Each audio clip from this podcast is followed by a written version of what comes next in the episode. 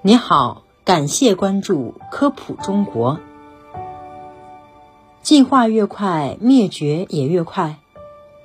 生物多样性是不均衡的，这表现在许多同样古老的姐妹进化分支，有的包含的物种很多，有的则很少。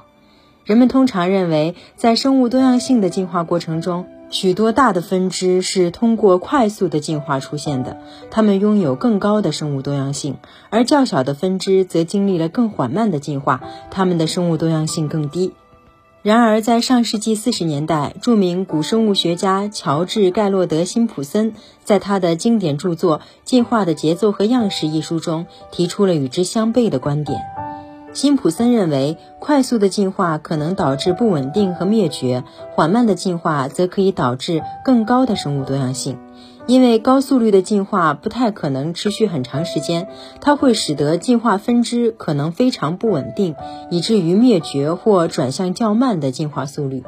他通过达尔文在进化论的框架下研究进化的基本模式，观察到许多快速进化的物种其实属于不稳定群体，这些群体有可能适应快速变化的环境。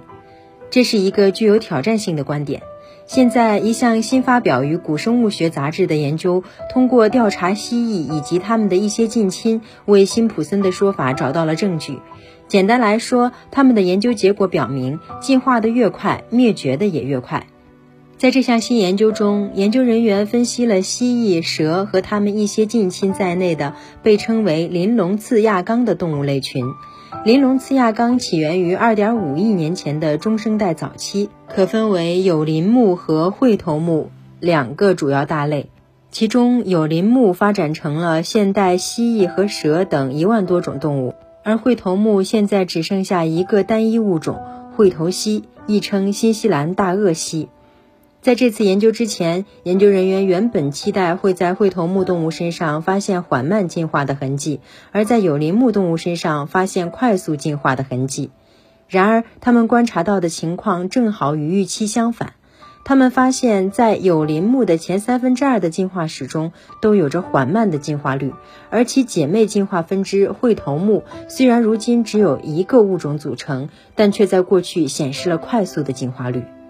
研究人员调查了这些早期爬行动物的体型变化速度，发现虽然有的有鳞目动物，尤其是那些有着特殊生活方式的，在中生代进化的很快，但喙头目动物的进化速率更快。它们的平均进化速率明显快于有鳞目动物，大约是本底进化速率的两倍。这一发现大大出乎研究人员的预料。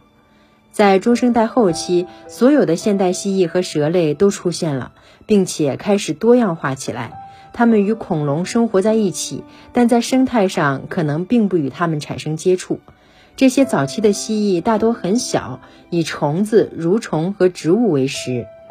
到了大约六千六百万年前，恐龙灭绝之后，喙头目动物和有鳞目动物都遭受了重创。然而，有鳞目动物的物种数目却在后来得到了恢复，而在中生代大多数时期都表现得像是革新者和快速进化者的喙头目，则其实在中生代末期之前就显著减少了，而且在那之后，整个动态都发生了变化。我们都听过《伊索寓言》中龟兔赛跑的故事，在这个故事里，跑得快的兔子输了比赛，而跑得慢的乌龟最终第一个冲过了终点线。这则故事想要传达的信息是，只有稳扎稳打才能赢得比赛。其实，从达尔文时代开始，生物学家就一直在争论，进化到底是更像龟兔赛跑中的兔子，还是乌龟？许多由大量物种组成的生物群体，究竟是短时间内快速进化的结果，还是长时间内缓慢进化的结果？从最新的研究结果来看，缓慢而稳定的生存方式让中生代的有鳞目赢得了竞赛。而当时快速进化且有着繁荣生命史的喙头目，则以只留下一个幸存者而落败。对于快速进化的生物群体来说，有时它们可以稳定下来，并很好的生存下去；但在更多的情况下，它们的灭绝速率也会非常快，快到和新物种出现的速率一样，其结局就像在赛跑途中打盹的兔子一样。另外，根据辛普森的预言，进化缓慢的物种可能也会缓慢走向灭绝，并能够在较长一段时间内比快速进化的物种更为成功。就像预言中缓慢移动但坚持不懈的乌龟那样。接下来，研究人员希望能够探索更多其他生物群体的情况，从而证明快速进化会导致短期的高度多样化，但最终导致长期的低生物多样性。